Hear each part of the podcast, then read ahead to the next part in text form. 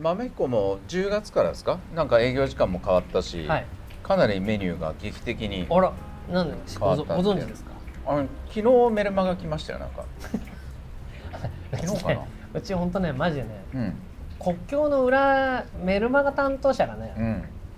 国境の真裏に住んでるようなねうん。時間の時間差がある、うん、あるので昨日、うん。あやっと来ました、うん。そうなんですよ。もううん。メニューをね一新一一掃っていうのかしら。うんまあ一新して。一新。うん。うん。一新して、うん。あのー劇的に変えましたね。うん。営業もだから8時から8時って書いてあったのかな。そう8時8ちょっとだから終わるのも早めた？うん。今までは朝7時7時だった。ああーちょっとずらしたむしろサマータイムを終えて、うん。8時8時に。あそこはお尻は伸ばしたんだけど、うん。朝もお尻朝朝も少し遅くしてうん。少しっていうか1時間ずつ、まあそれはいろいろな理由があるんですよ、うんうんうん。うん。まあ、例えば例えば。これもね悩むとこですけど8時8時でうん。休憩1時間入るんですそうね。あのお昼を1時そう。2時とかで。そう。それが今ね2時3時だねあそれもずれたってこと？そうずらして。あ2時3時に休むカフェってどうなる？あ そうね。ティータイムテティータイムのためにやってんじゃなかやったってんじゃねえのかかお前ってね8時とかやってねえだろお前。2時3時開けろやボケって。思いますよね、まあまあ思いますかね、うん。でもまあそこは2時3時休む形にして、はい。これはまあもうコロナになってからかな、うん。そういう形にしたのは、うん。まあ、コロナのちょっと前かもしれない。やっぱりあのースタッフがうちもまあたくさんいいいて、うん。でそれのまあお給料も大変だしスタッフ自体をその増やすのがどうとか減らすのがどうっていうよりやっぱり多ければ多いほどコミュニケーションによる齟齬ってすごく起きるわけね、だから「えそれ聞いてませんでした」とか「それ伝わってませんでした」とかっていうことが、うんまあ、少なくたってそんなこと起きてんだから多いなら多いでいっぱいあるわけじゃない。ほんで、まあ、ここ数年やっぱりここ34年かなやっぱりまあパートタイムで入れる人たちっていうのをどうやりくりするかっていう形で、うん。まあやりくりしてきたんだけど、うん。まあ、それは渋谷のこういう変動があったせいで仕方なくそうなったんだけど、うん。まあ、そのことによって、まあ、本当にできるスタッフ。うん。できるスタッフほどそのパートタイムに入るっていう傾向が強くなってたわけ、ああそうなんだ逆に、うん、逆に。やっぱり瞬間風速動ける人。っていうとやっぱりその人たちがパッパッと入る、うんそれでもそ、まあ、即戦力ってあれだけど、し仕事ができるからね。そうできるから、うん。だけどそうするとその子たちのシシフトがまず先に決まるわけ、うん。でその子たちのシフトを穴埋めするような形でメインで入ってる子たちが埋めていくっていう形になっていくわけよ、そうするとその子たちが、まあ、この時間までしかいられませんってうん。言ったらその次のスタッフは本当は次1時間後なんだけど1時間前倒しに来るとか、うんその子が「いや今日はちょっと遅くまで入れます」って言ったらその メインの子たちがじゃあ遅れてくると。かっていうふうに、うんまあ、その子たちが勝手にこう変動になっちゃって、うん。極端な話その遅番で、うん。まあ、夜閉めてるけど次の日の朝晩がたまたまその子いないから、うん。いつもいる朝晩の子が入れないから遅番やった後早番やるとか。うん。いう、まあ、そういうふうな形になって。うん。シフト組む方ももうすごい難しい因数分解解くみたいなことになってたのよ、うん。でじゃあそれで助かってたかっていうとそうでもないわけね、うん。結局まあその時間でやってくる子たちは最終的なことは知らないから、うん。だから、まあ、そういうことはおかしいなとずっと思ってて、でもじゃあ前みたいに全員社員にしてやるかっていうことにしてもお金的にもままならないっていうことがあって、でいろいろ考えてみると、休憩時間を取るためにスタッフっていうのはすごい必要だってことが分かったわけ、うん。そう僕ら2番って言い方をしたりしてね。そのご飯を1時間ずつずらしてだから2番2番2番2番っていうと6人いれば2番が6回来るわけうよ、んそれぞれ別々。に、うん。でも結局みんなでせーのでご飯食べたり、うん。みんなでせーのっていう時間を1回も取れないまま、うん。2番ずらしのためにうん。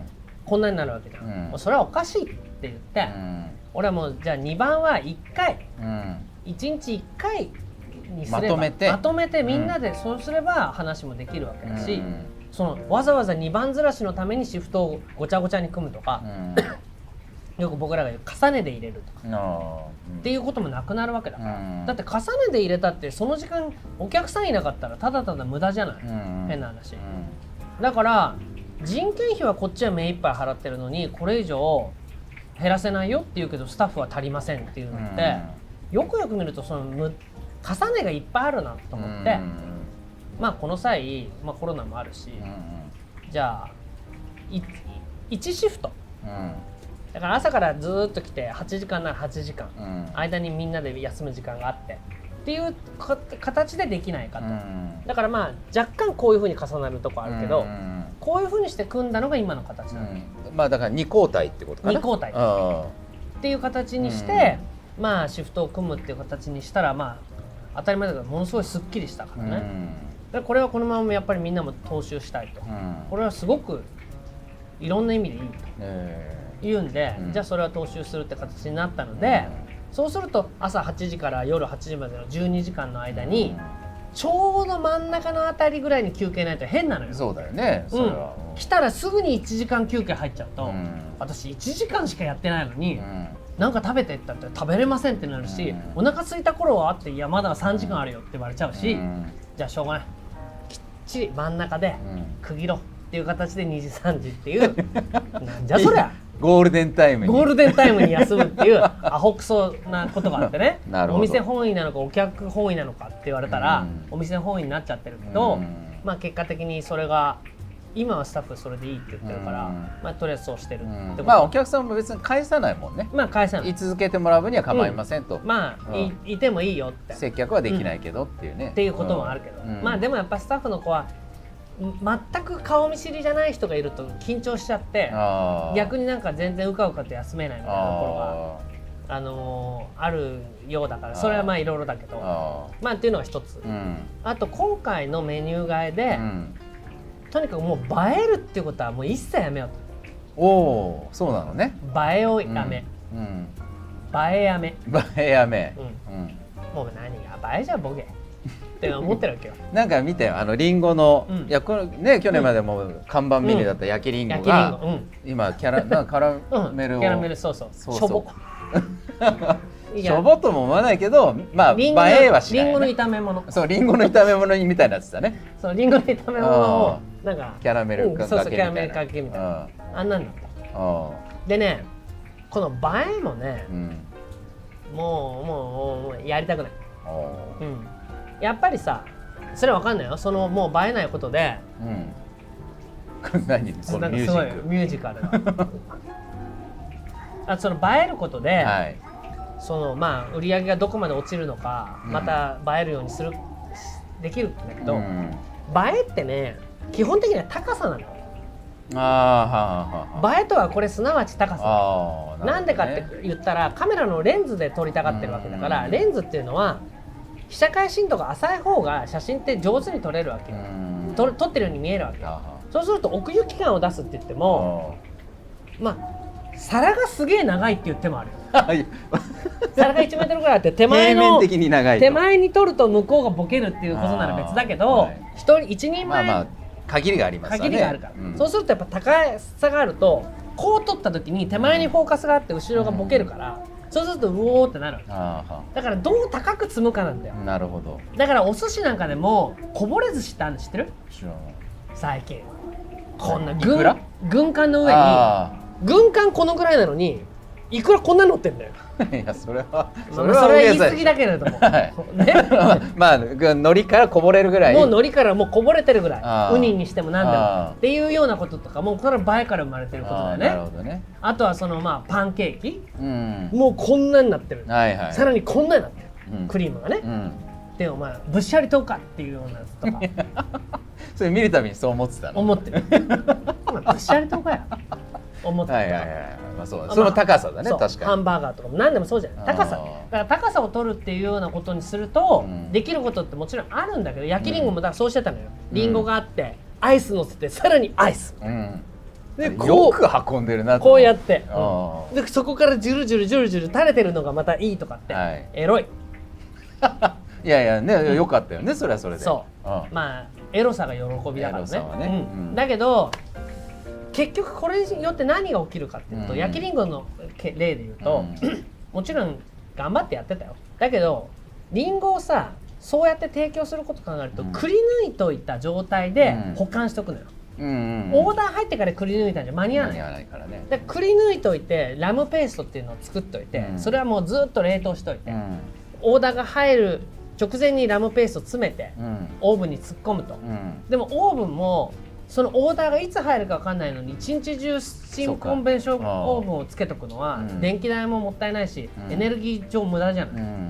てなると結局みんなちっちゃなトースターでやろうとするのよ。あトースターならすぐ温まるし。あでできるんだよ。うん。でもそうするとトースターで焼こうとすると中まで火弱いから入らないのよ、うん。うん。そうすると電子レンジに先にかけて中に火入れといてはい。外見焼き色ってことになるわけよ、うんそれで焼きりんごあの焼きりんごがうん7分で出せる。うん。みたいな、その何？東京名古屋間が新幹線よりもさらにリニアモーターカーだと15分短縮。うん。みたいなうん。形でどんどん早くやろうってことをずっとやってたの、ああそうだったんだね。でもそうなると例えば焼きりんごに一番ふさわしいりんごって紅玉なんですよ。はい。でも紅玉っていうのは本当に時期が短いの、うん。一瞬しかないし、うん一瞬の間にその物も悪くなってきちゃうの。ボケてきちゃうの。ああそうね。お置いてるだけでね。置いてるだけで。うん。でもくり抜いちゃってる、うん。確保して量確保しとく、うん。ボケてくる、うん。くり抜いて置いてある、うん。それでなんかレン電子でレンレンジでチンして焼くっていうようなことをやって、これで美味しいと思ってんのって、うん。でも見た目はさ真っ赤なところにドロドロドロドロアイスが溶けてうん。こんなになってるところはみんなキャホーフヒャーって言うよ。言うね。でもこっちからするとさいやおいそれでピチッとはまった時はいいけどうん。はまってる1年間でお例えば1,000個焼きりんご出したとして、はい。おこの焼きりんごいけてるねっていうのは3個ぐらいある。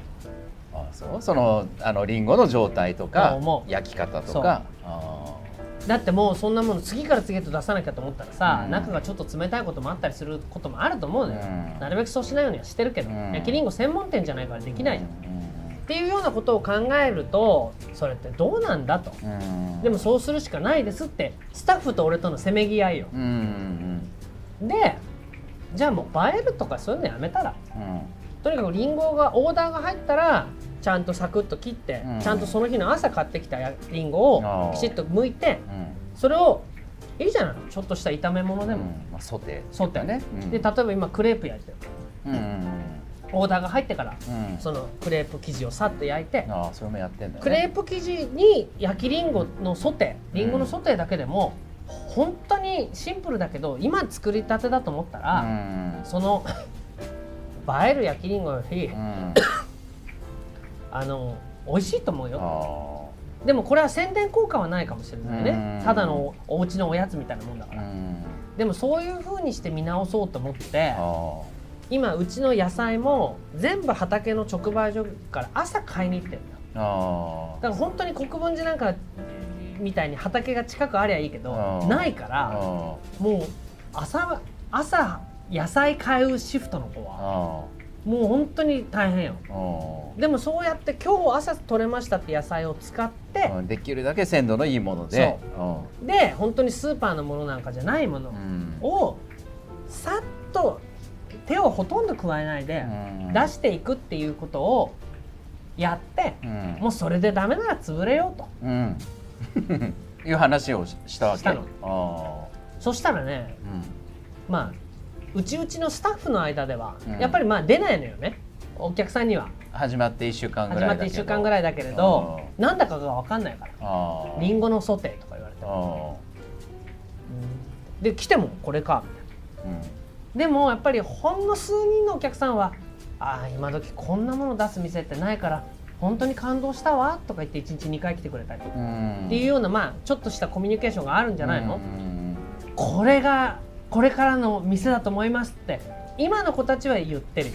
あそうなのね。もう1週間時点で、1週間時点出ないけどあこれちゃんと整えてうん。きちっとすればすごくこれはシンプルってことは強さだから。あうんうん。強くなきゃできないじゃん。うんその辺で買ってきたスーパーのものをちょろっとやったってなんてことないけど、うんこれだっていうリンゴ、うん。そしたらもう今までみたいにボケてるとかじゃなくても生で食べても美味しいようなものをさっとっていうと、うん。みんなリンゴを買ううん。目つきが違う、あー。ししあの仕込みのためにね買いに行くっていう買い物一つが。一つが。あだからまあそれがどさっとね、うん。まあどうせコロナのことで俺もう復活はしないと思ってるからー客数は。うん。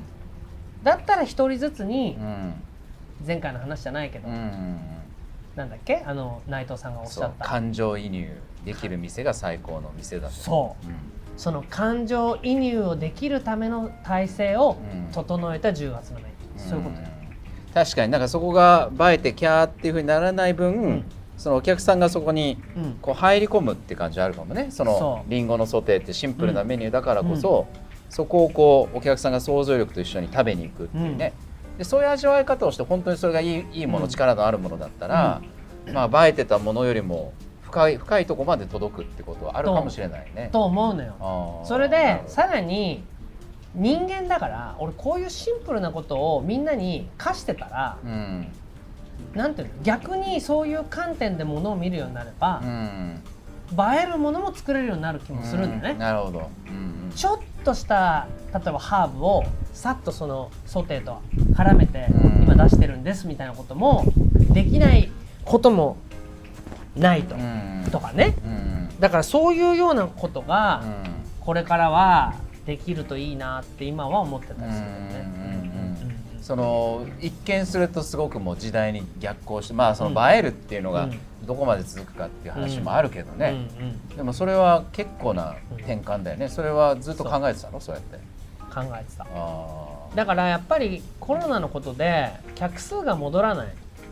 でまあもちろんお金も減っていく。ーうん。だけど今まで通りやるっていうよりはやっぱり今までやりたかったけどずっとまあお金のせいでできなかったとかうん。時間がなくてできなかったってことをもうやるんだっていう。うんうん。まあ創業期の気持ちでうん。10月のメニューはもうだからメニューは全部一新して、あのそういう観点でやるとねやっぱりスタッフが全然変わるから、俺はこれもしかしたらうまくいくかなと思うんだけど、うん。なんかカレーなんかもやってるからね、うん。それもすっごいもう言いたいこといっぱいあるんだけど、うん。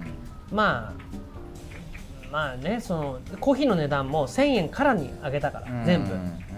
だからそうやって収益構造も変えつつ、ん。とにかく何かを変えていくってことが長く来てるお客さんはまた変えたんだ。うん。本当に。いつでも何かこう発信する力はすごいわよねって言ってくれる人もいるし、うん。初めて来た人はなんじゃらこれやって感じだからね、うん。でもやっぱりなんていうのかな。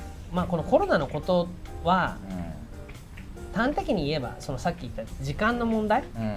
時間で物をあ自分の時間を切り売りするっていう概念。これがまあコロナのことによって一つ疑われたってことあるよね。みんなうんその時間が止まっちゃったから。うん。うんっていうこともあるしとにかく物が多すぎる。うん。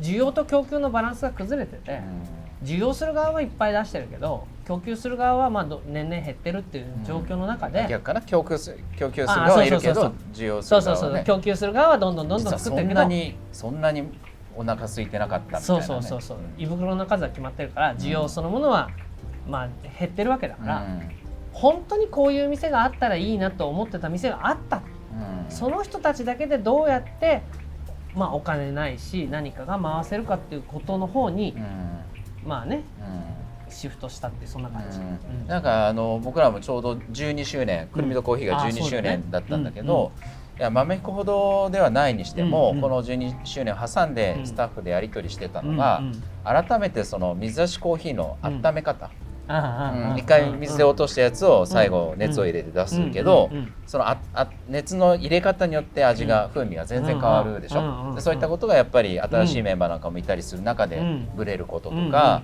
あのケーキを出す時のそのシャンティーの立て方、もうこの立て方一つでも全然見た目も違うし、だからなんか本当にそういう基本的なこと、うん。いい食材をちゃんと見極めて買うとかね、うんうんうん。なんかその辺の基本みたいなものがないと、うん。ない中で、うんその見た目の派手さとか、うん。あのキャッチーさみたいなことにこう走っていくとね、うん。うん。結局長続きしないっていうのはそういうことなんだろうね。まあそうだとうん思うねだからもう一回基本取りだからまうん。あ映えない方向に行ってるっていうふうにまあ井川さん言ったけど、うん。まあ意外にそういうことでも実はなくて、基本をもう一回あの取り直すことで、うん。その先に本当に、本当の意味で映えるものが作れるようになるっていうことかもしれないよね、まあ感情移入だろうね。感情移入だね。うん